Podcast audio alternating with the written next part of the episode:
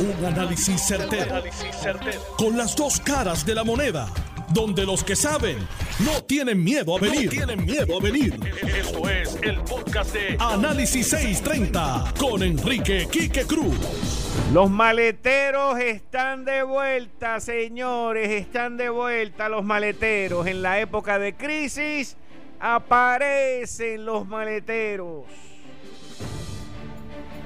Cuando estas situaciones ocurren, hay mucho billete corriendo. Imagínense que la Junta de Supervisión Fiscal apoyó al gobierno, otorgó al gobierno para que gaste 160 millones de pesos.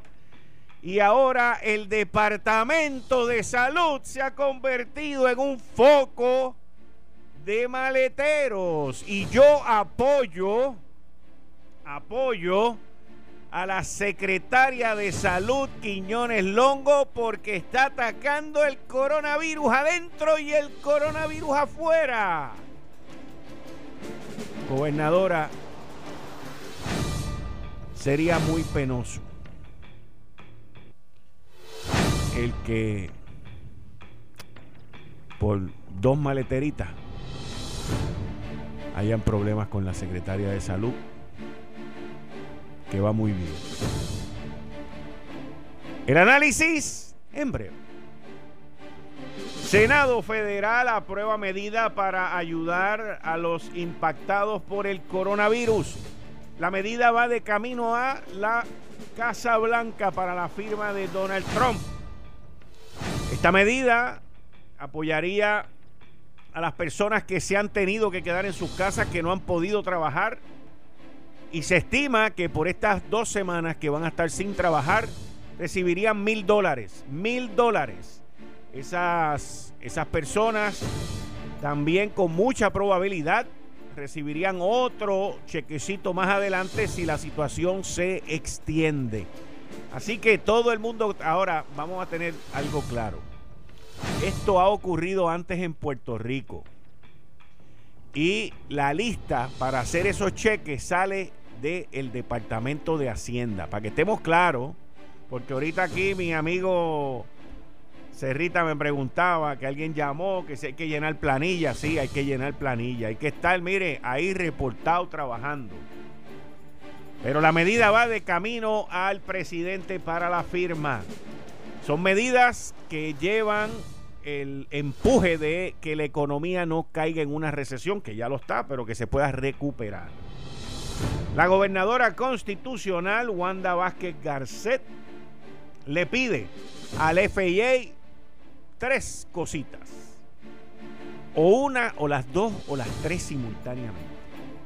Entre ellas pide el cierre de los aeropuertos en Puerto Rico, incluyendo el Aeropuerto Internacional Luis Muñoz Marín. Mientras, Trump anunció en una conferencia de prensa la negociación también porque se llevaron a cabo conversaciones con el cierre de la frontera con Canadá, pero no para el tráfico comercial.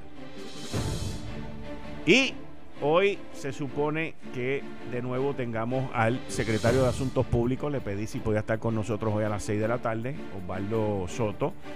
También estoy haciendo los trámites con la eh, ya hice los trámites porque fue ella la que me, contactó con Jennifer González, la comisionada residente. Se supone que también esté con nosotros vía telefónica.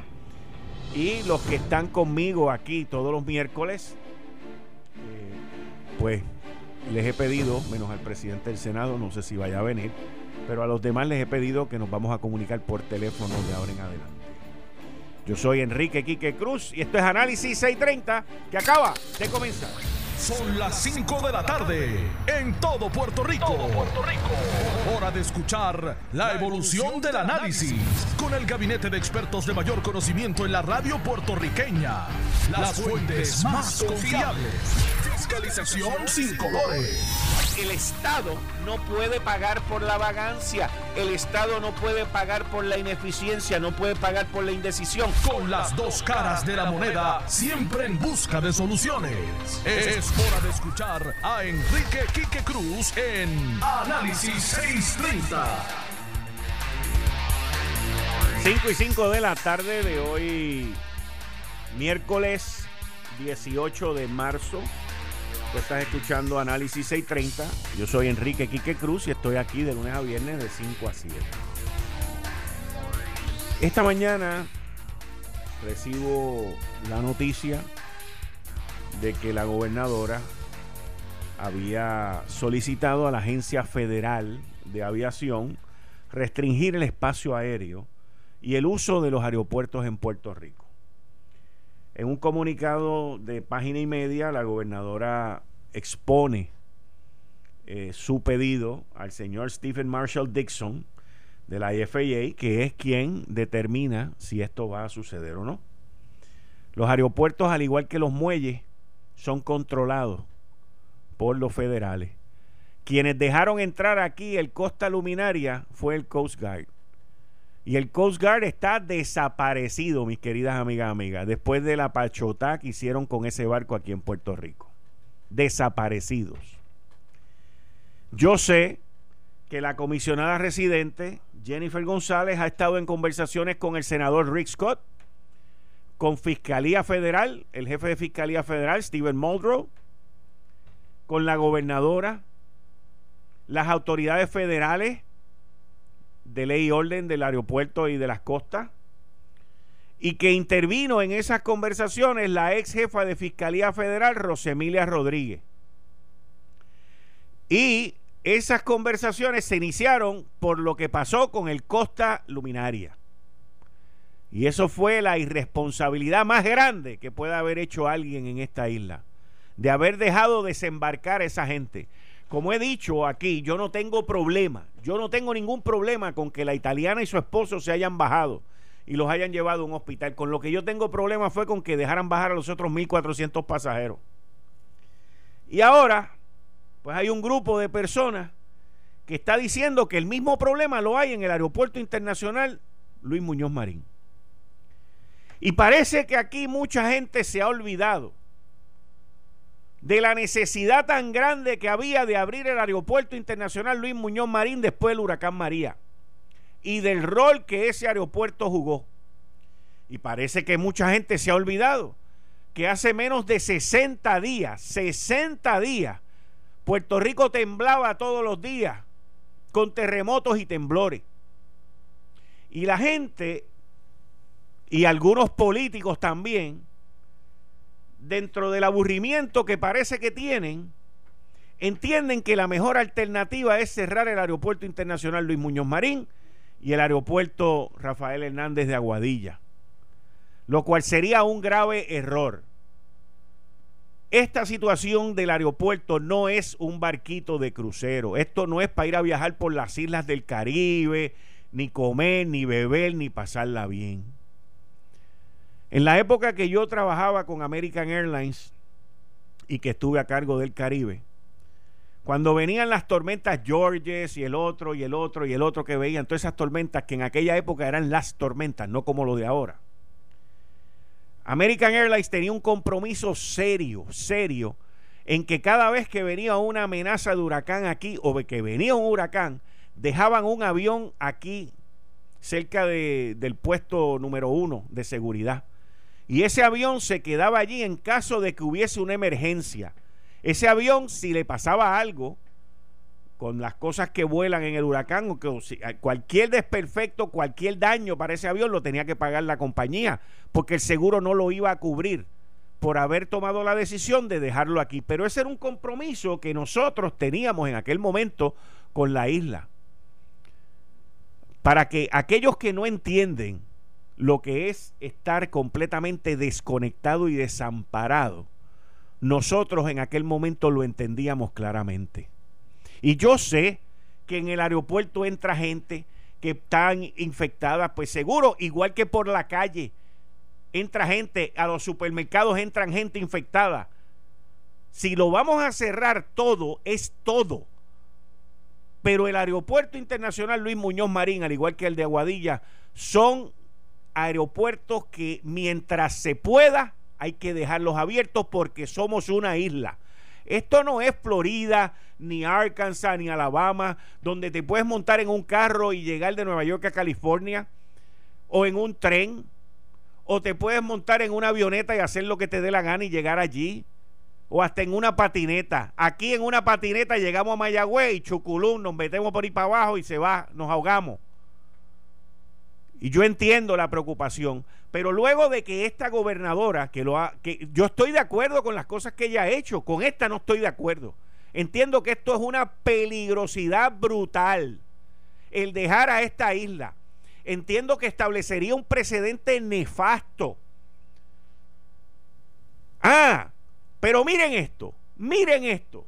Yo quiero que el pueblo de Puerto Rico me diga a mí si hoy Donald Trump hubiese dicho en la conferencia de prensa, allá abajo en Puerto Rico, que tienen una cuestión y esto y lo otro, vamos a cancelarle los vuelos a los boricuas. Si lo hubiese dicho Donald Trump, ¿qué ustedes dirían?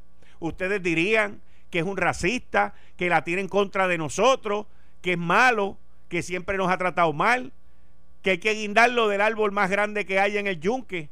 Ah, entonces, ¿por qué nosotros vamos a ser voluntarios para hacer algo que quizás él piense en algún momento? ¿Por qué? Nos hemos olvidado, mis queridas amigas, amigos, de los terremotos, de la necesidad de la transportación aérea para el rescate.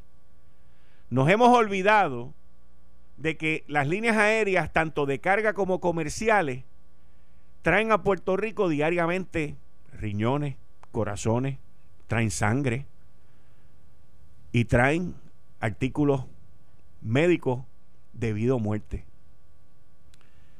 Y de momento, luego de haber puesto todos los controles con la Guardia Nacional, que ya está en control, luego de haber puesto, porque sé que quien administra el aeropuerto, Azur, ordenó cámaras termales. ¿Usted sabe lo que son cámaras termales? Cámaras termales son unas cámaras que detectan la temperatura de la gente. Y automáticamente, si alguien pasa por allí que tiene 100.3 grados Fahrenheit o más, automáticamente le toma una foto, lo envía directamente a una persona para que paren esa persona y la, la muevan de donde está. Ese es un sistema de la última tecnología que ya se está instalando en el aeropuerto Luis Muñoz Marín. En adición, ya tienes a la Guardia Nacional allí tomando las temperaturas como te mencioné. Esto hay que trabajarlo de una manera sistemática y lógica. Si por alguna razón nosotros estamos volando a algún destino que se convierte en un foco, en un epicentro de infección, pues entonces usted viene ahí y habla con el FIA y le dice, mira, quiero recortar el número de los vuelos. Y esos vuelos los voy a agarrar y los voy a llevar a un área aislada porque el aeropuerto tiene suficiente espacio para agarrar los vuelos de ese destino y aislarlos completamente de la población.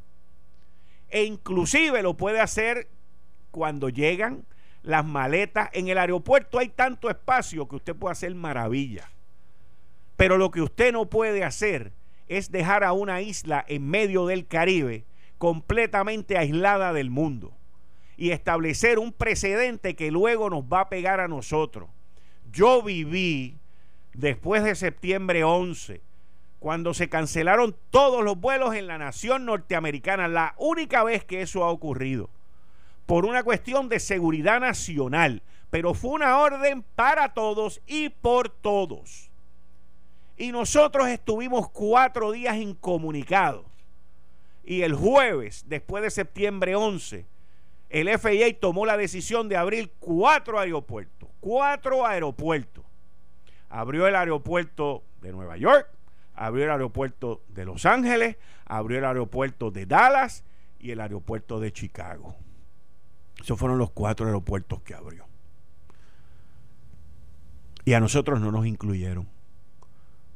Y yo monté una pataleta y levanté el teléfono y llamé en aquel momento a la gobernadora Sila María Calderón. Y yo tenía que buscar una manera de prender a la gobernadora de un maniguetazo y la gobernadora en ese momento me contesta y yo le digo, gobernadora, usted no sabe lo que nos ha pasado. Y ella me dijo, ¿qué? Y yo le dije, por nosotros no ser Estado, nos han dejado fuera. Somos una isla incomunicada de los Estados Unidos. Y me dijo, eso no puede ser. Y me dijo, te va a llamar X persona, un cabildero que ya tenía. Bueno, vamos, Charlie Black. Me dijo, te va a llamar Charlie Black en cinco minutos. Y en cinco minutos me llamó Charlie Black. Y le expliqué a Charlie Black lo que nos estaba pasando. Y Charlie Black me dijo, en 15 minutos te va a llamar el director regional del FAA. Y en 15 minutos me llamó el director regional del FAA. Y me dijo, Mr. Cruz, usted puede comenzar a operar los vuelos a las 8 de la noche. Eso fue así.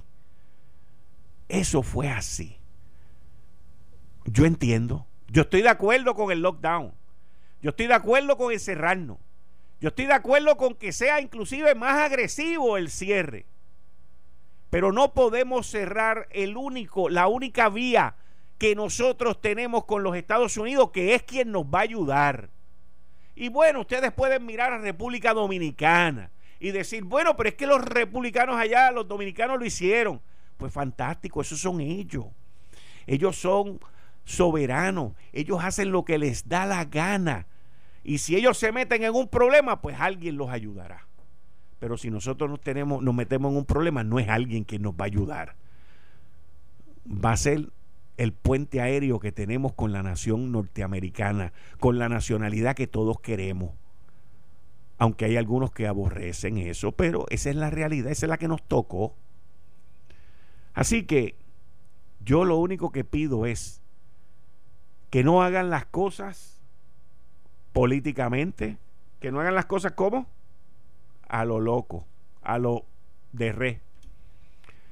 Que hagan las cosas sistemáticamente, según la necesidad que haya.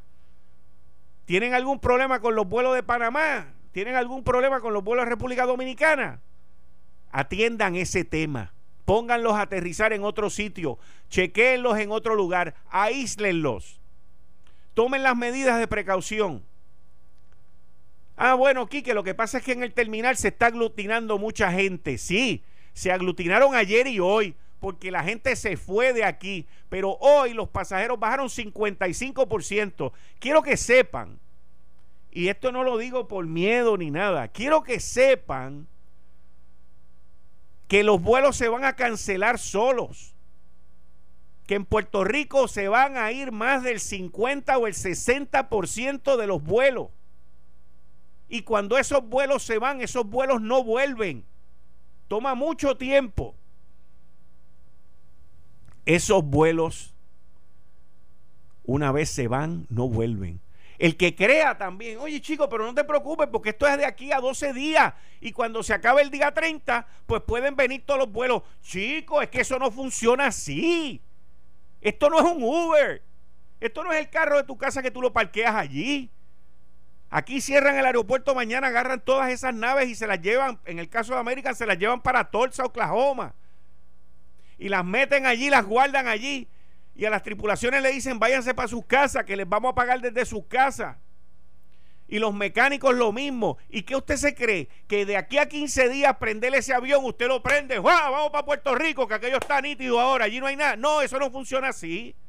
Ese avión hay que chequearlo, ese avión hay que probarlo, hay que llamar a las tripulaciones y todo eso toma más de cinco días. O sea que vamos a estar pues 20 días incomunicados y, y, y no te van a traer los mismos vuelos que tenías antes tampoco.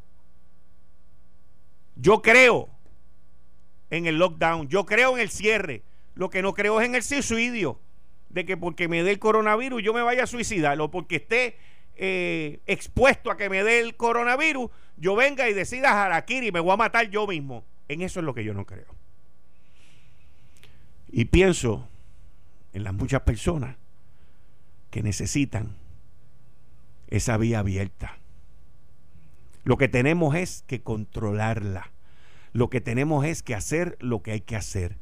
Ya se están instalando las cámaras termales, ya está la Guardia Nacional y tomar medidas adicionales incluyendo el aislar los vuelos que vengan de unos destinos específicos que se entiendan que son vuelos de alto riesgo. Pero no podemos tomar las cosas hacia lo loco. No podemos. No podemos, señores. No podemos. Así que esa es mi opinión al respecto. Y ese es mi punto y lo defenderé. Me pueden atacar, no tengo ningún problema. Me pueden atacar, pueden decir lo que quieran.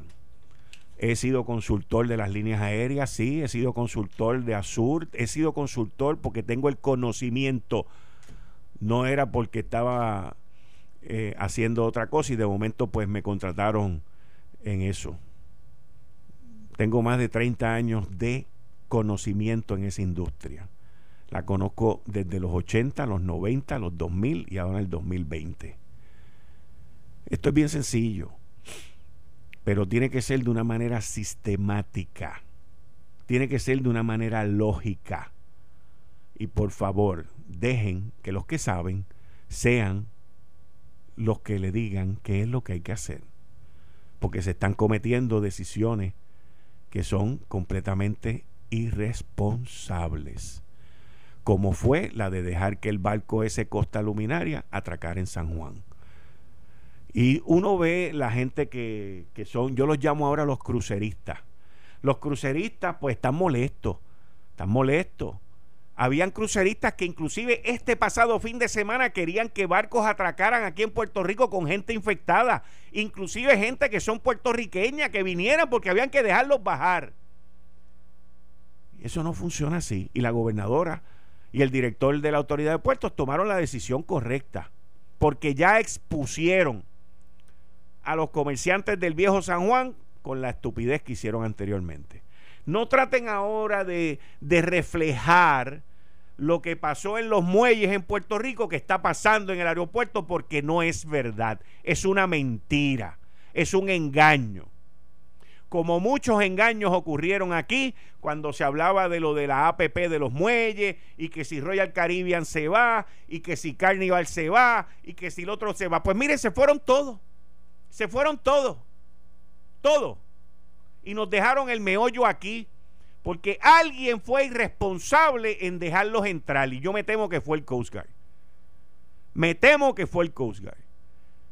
Y en aquel momento el gobierno actual no hizo lo correcto, pero aprendió y rectificó, que es lo importante. Aquí con esto del aeropuerto no puede ser así a lo tutiplén. Y mucho menos dejar que los del norte, que los gringos sean los que decidan por nosotros. Eso dice el comunicado de la gobernadora. Ustedes decidan allá, yo te pido tres sabores y si tú tienes chocolate, vainilla y strawberry, dámelo los tres. Pero si no solamente tienes vainilla, pues dámelo vainilla. No, no puede ser así. No puede ser así. Uno no le puede entregar a uno, al otro, lo que uno no tiene tampoco. Pero tampoco puede establecer el precedente. Y a mí lo que me molesta de esto es que si hubiese sido Donald Trump hoy el que dice, allí lo que hay es un revolú, y voy a cerrar y voy a cancelar los vuelos, aquí la gente estaría en brote, en brote. No le den la excusa para que haga las cosas que ustedes dicen que él va a hacer. No le den la excusa para que él haga lo que ustedes dicen que él va a hacer. Sería letal, letal, letal, letal el que sucediera algo así. Letal. Con la salud no se juega. Y hay mucha gente envuelta en esto. Mucha gente envuelta en esto. Y quiero que tengan algo bien claro. No lo digo eh, por intereses económicos, porque no tengo ninguno. No lo digo porque tengo el conocimiento y la experiencia para hablar como hablo de ese tema, al igual que hablo de todos los temas aquí, porque yo me preparo, yo leo.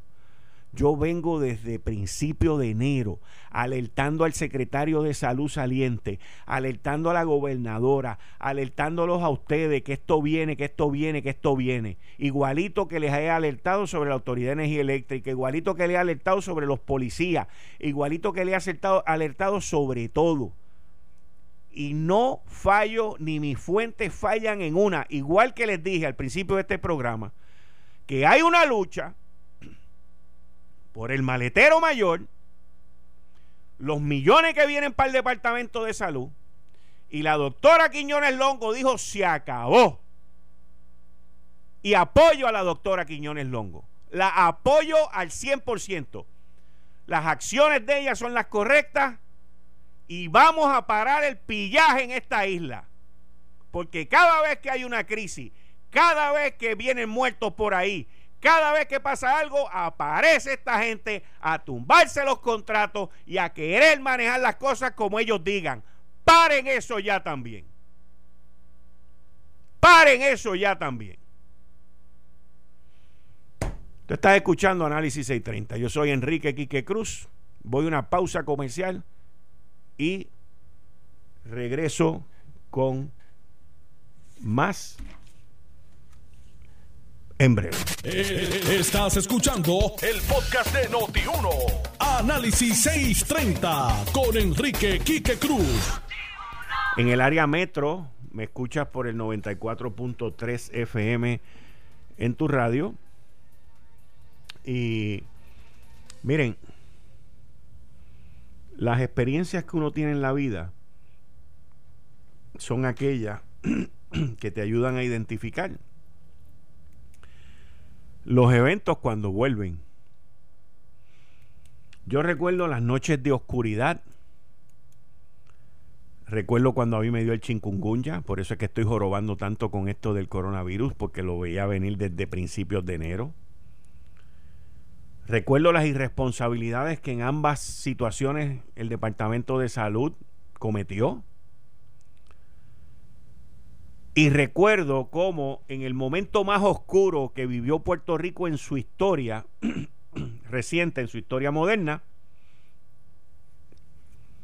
aquí los maleteros, el traidor, las maleteritas, se saltaron e hicieron barbaridades en el centro de operaciones del gobierno en Miramar. y no les importaba en aquel momento la gente que se estaba muriendo. Lo que querían era el billete. Y yo quiero que el pueblo de Puerto Rico sepa claramente que para acá vienen más billetes todavía y estos van a venir más rápidos todavía. Para acá viene dinero para el Departamento de Salud, millones y millones de dólares para combatir el coronavirus, para muestras, para eh, pruebas, para laboratorios, para todo, máquinas, equipos, todo. La Junta de Supervisión Fiscal le autorizó a esta gobernadora 160 millones de pesos del fondo de emergencia. Y en el Departamento de Salud hay, hay, hay peleas por eso. Y la secretaria de Salud, Quiñones Longo, dijo que no, que ella no se va a prestar para eso y a las serpientes y a las culebras. ¿Por dónde uno mata a la serpiente y la culebra? ¿Por dónde? Por la cabeza. Por la cabeza. ¿Y hoy es qué? ¿Hoy es qué? Hoy es miércoles. Ella asumió ese rol el domingo para lunes. Digo, de sábado para domingo. y era la subsecretaria, era la secretaria, y hoy es secretaria interina. Y ella empezó a hacer lo que ella entiende que hay que hacer en el departamento y lo que otros no quisieron hacer. Y la gobernadora va a tener que tomar una decisión. Si la decisión es por los maleteros y la maleterita. O la decisión es por la salud del pueblo de Puerto Rico. Eso es sencillo. Ahora, yo le digo a ustedes que si la doctora Quiñones Longo renuncia o se va en estos próximos días, entonces la maleterita, la maletera, el maletero y el traidor vuelven a ganar temporeramente.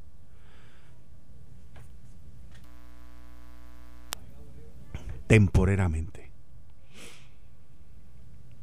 La suerte está echada. Los nombres están sobre el tapete.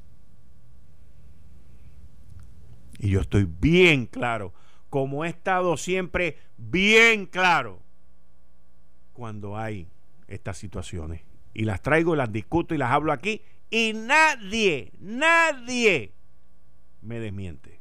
Nadie.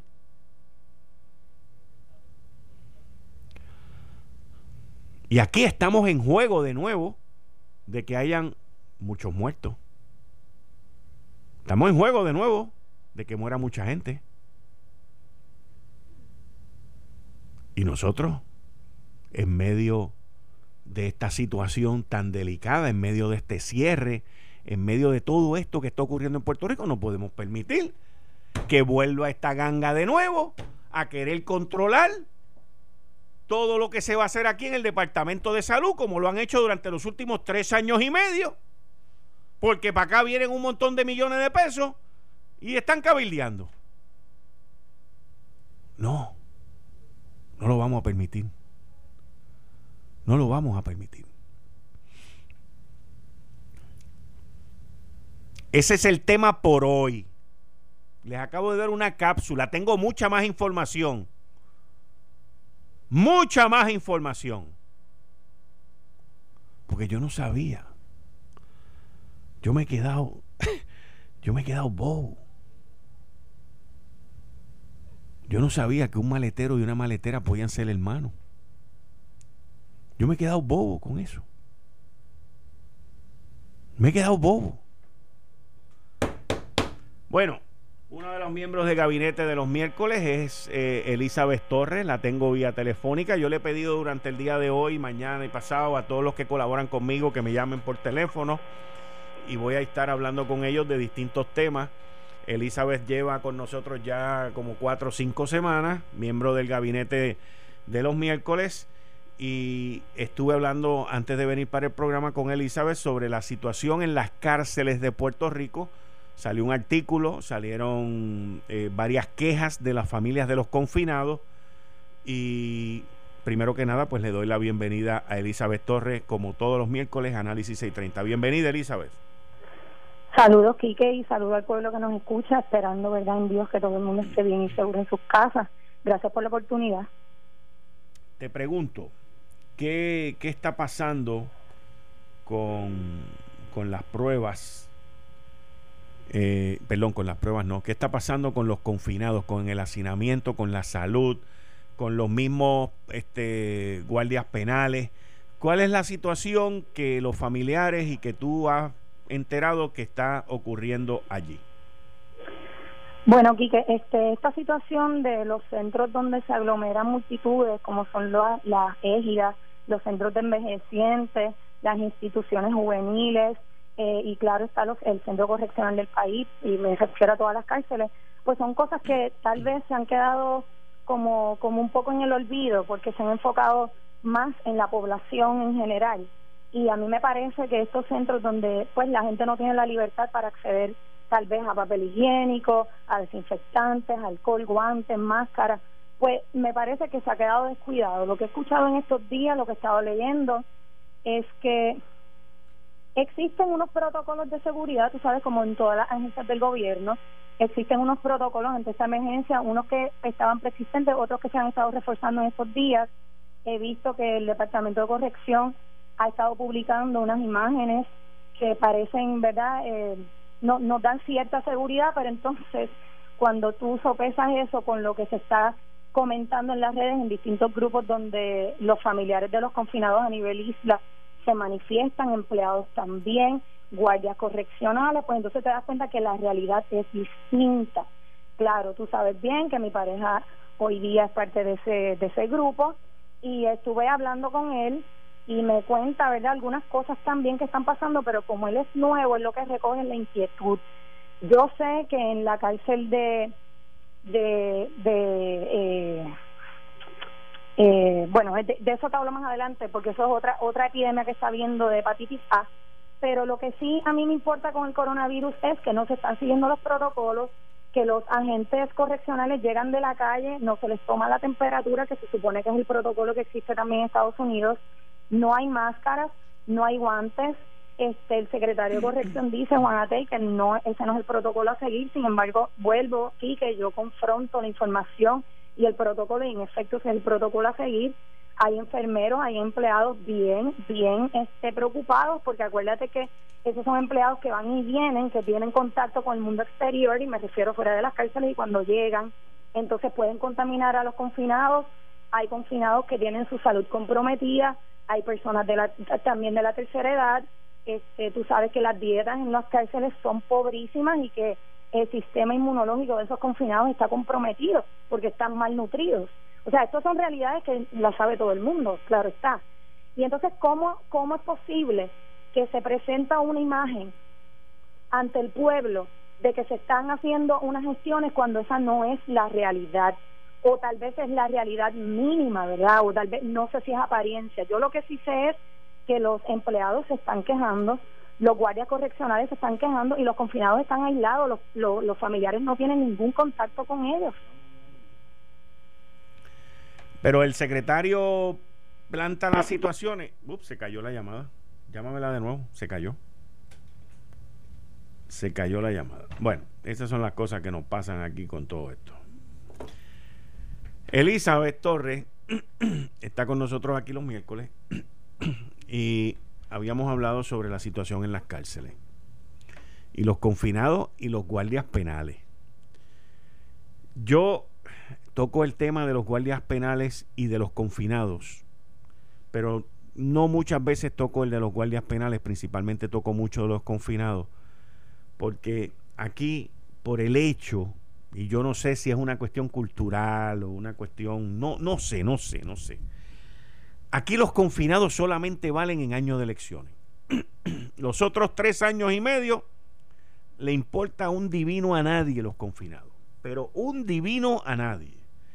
Los confinados, pues están confinados porque violaron la ley, violaron las leyes de nuestra sociedad y pueden haber cometido el delito más grave, pero no importa qué, son seres humanos.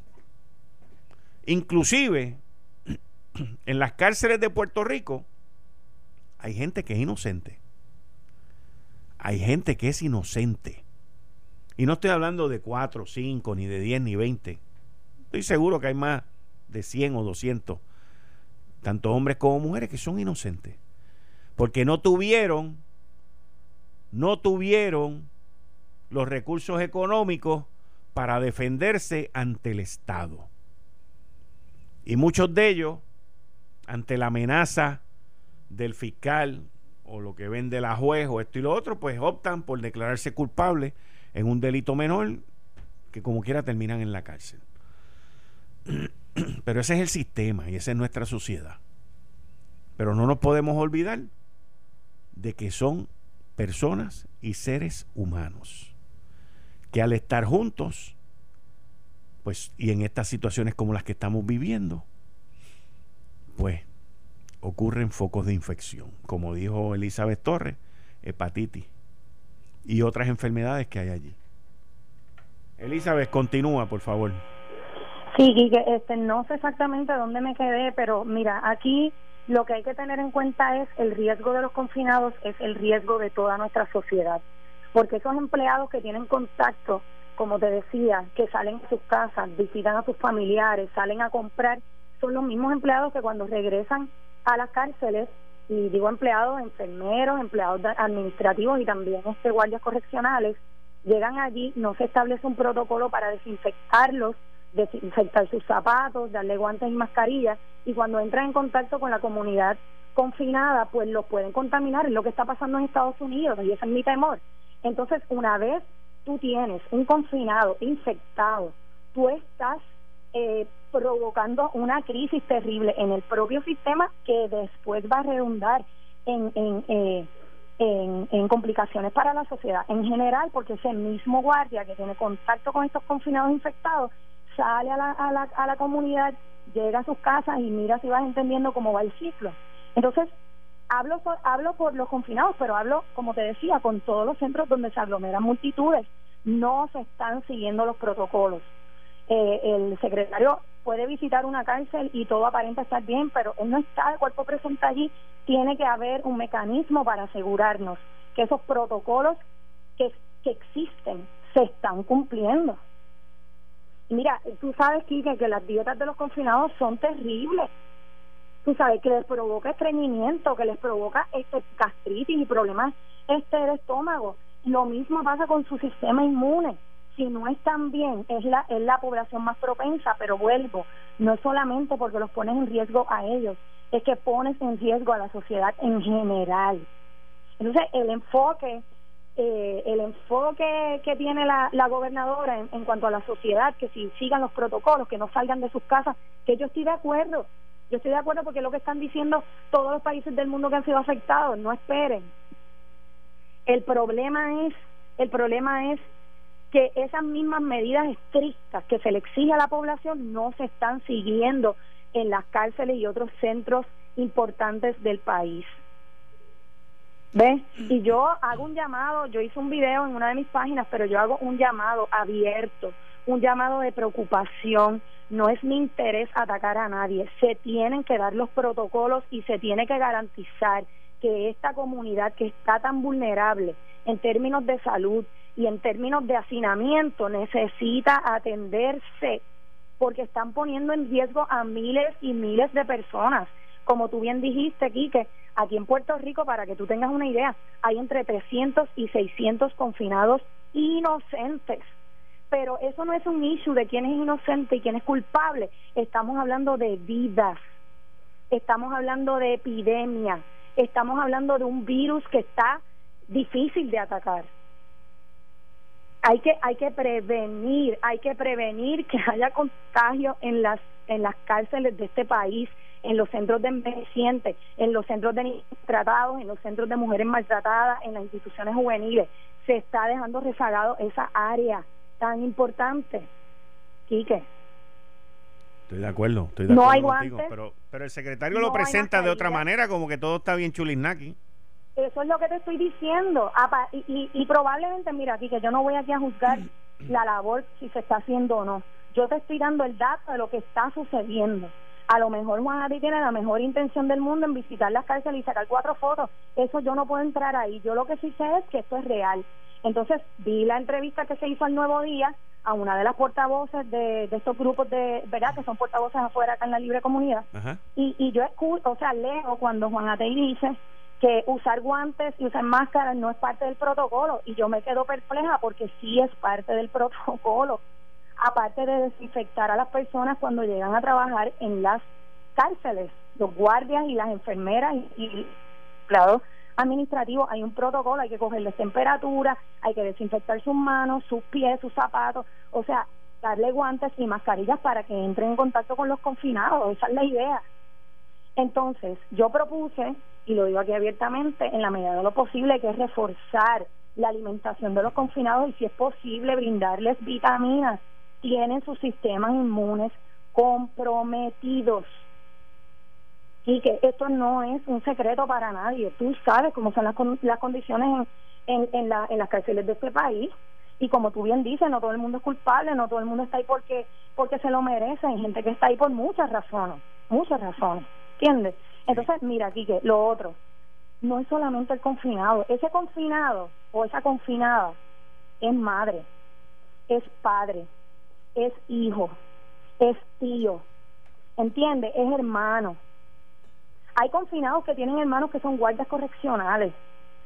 Hay confinados que ahora mismo están tienen problemas de salud serios que no han sido atendidos. ¿Cuánto peor sería si se infectan con este virus? ¿Cómo se va a atender?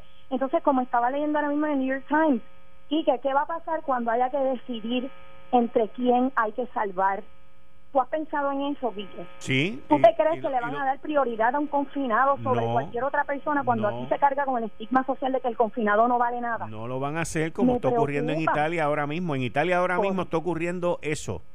Italia, Italia reportó 475 muertos de un día para otro, el número más alto que se ha reportado por un país desde que el coronavirus comenzó, sin contar lo que haya reportado China. Pero eh, cuando, el, cuando el sistema de salud y hospitalario colapsa, como ha ocurrido en China, como ocurrió en Italia y como ha ocurrido en otros, en Irán y en otros sitios. Y ya están alertando en los Estados Unidos. Correcto. Pues cuando eso ocurre, entonces tú no, tú tienes que decidir quiénes van a vivir. Y eso le llaman un sistema de guerra. que es como tú estar en Vietnam o en la guerra civil y tú estás allí, tienes miles de personas hospitalizadas, pasillos, carpas, de todo, y tú tienes que decidir. Voy a, ¿Cuál voy es el voy a, voy a, voy a ponerle el ventilador a un confinado. Correcto. O se lo voy a o se lo voy a poner a un irresponsable que se fue para el Festival de la Salsa, que no lo sabían, pero para la placita, para la placita el viernes pasado porque tiene 30 o 40 años. Eso es lo que eso, de eso es que estamos hablando. De eso es que estamos hablando. Y mira, eh, en Estados Unidos esta es la alerta de los propios empleados de corrección. O sea, nosotros somos un reflejo de lo que pasa allá, porque tú sabes que aquí muchas directrices vienen de afuera. Y entonces lo que me, me, me incomoda y me, me lastima, porque es que me lastima. Yo esto de la de la de los confinados no es algo nuevo para mí. Yo he estado bien de cerca, mucho antes de que Edwin estuviera ahí, yo he estado bien de cerca eh, y, llevo a los confinados en mi corazón, por eso yo estudio en la Inter, por el proyecto Inocencia. Yo sé, yo conozco de adentro, conozco cuál es el problema de las cárceles en este país. Y como te digo, son hijos, son padres, son hermanos. No sé, yo sé que si esto toca las cárceles de nuestro país, esto va a ser una crisis terrible, terrible. Entonces, eso es lo que queremos alertar y, gracias por brindarme la oportunidad de, de, llevar esta voz de alerta y más que todo de auxilio. Mira, yo sé que el secretario es una sola persona, pero él tiene delegados en las cárceles, gente que tiene que estar comprometida, personas que, que, que aunque quieren no hacen nada porque no han recibido la directriz.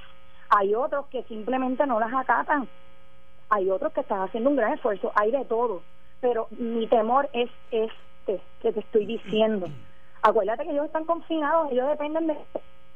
Aquí que para decirte más, el, el secretario dijo que había este eh, eh, hand sanitizers y que había alcohol y que había esto y lo otro, pero sin embargo enviaron una carta a los padres, a los familiares, para que les envi para que le llevaran a las cárceles este tipo de productos.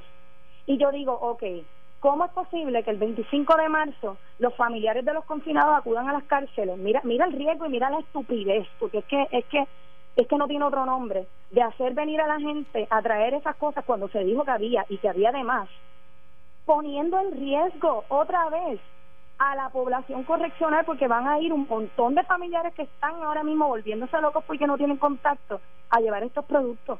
O sea, dime si eso te hace algún sentido. Dime si eso es apropiado dadas las circunstancias. ¿Por qué piden a los familiares que le lleven las cosas que supuestamente le dicen al pueblo que están ahí, que existen? Entonces, no cabe otra que indignarse. No cabe otra que hacer esto que yo estoy haciendo. Gracias a ti por hacerlo también. Eh, yo estaba leyendo eh, un, un artículo que estaba diciendo que en Puerto Rico van a haber sobre 20 mil muertos y aquí no, se trata de alertar, aquí no se trata de alertar, pero Quique, esto se propaga con tanta rapidez. Sí, sí, sí, pero, pero te voy a decir una cosa, quien diseminó eso, quien propagó ese artículo es igual de irresponsable, igual de irresponsable. Porque en China no murieron 20 mil, número uno. Número dos, la salubridad de China es muy distinta a la de nosotros. Número tres, la mayoría de los que murieron en China eran varones de cierta edad en adelante, de 60 años en adelante, la mayoría, y, y esa gente fuma mucho, por lo tanto... Claro, y tú lo aclaras, por eso lo traigo, porque tú lo aclaras, pero si yo estoy en contacto con ese tipo de información y yo sé que puede ser real como puede que no, porque acuérdate que la gente vive en incertidumbre, no todo el mundo tiene acceso a la información que tenemos nosotros, se angustia.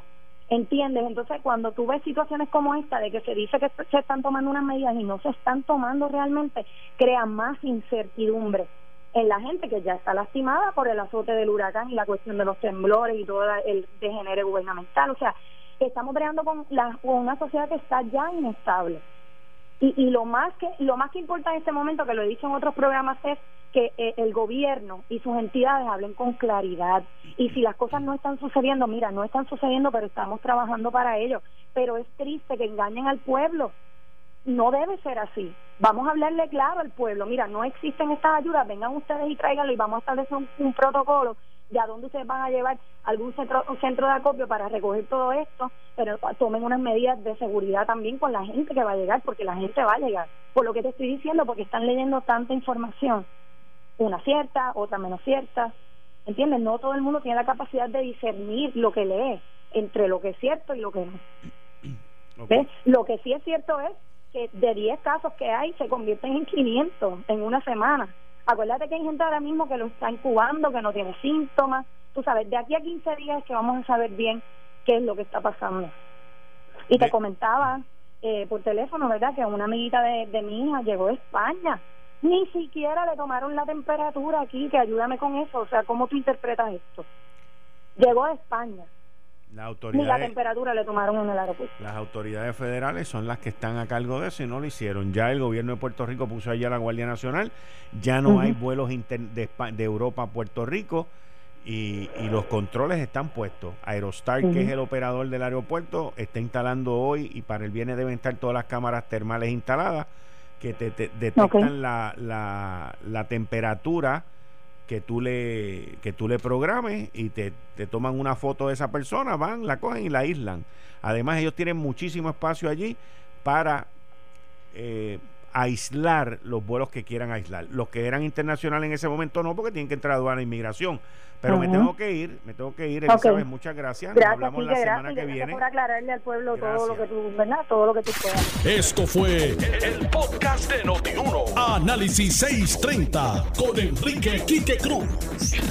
Dale play a tu podcast favorito a través de Apple Podcasts, Spotify, Google Podcasts, Stitcher y notiuno.com.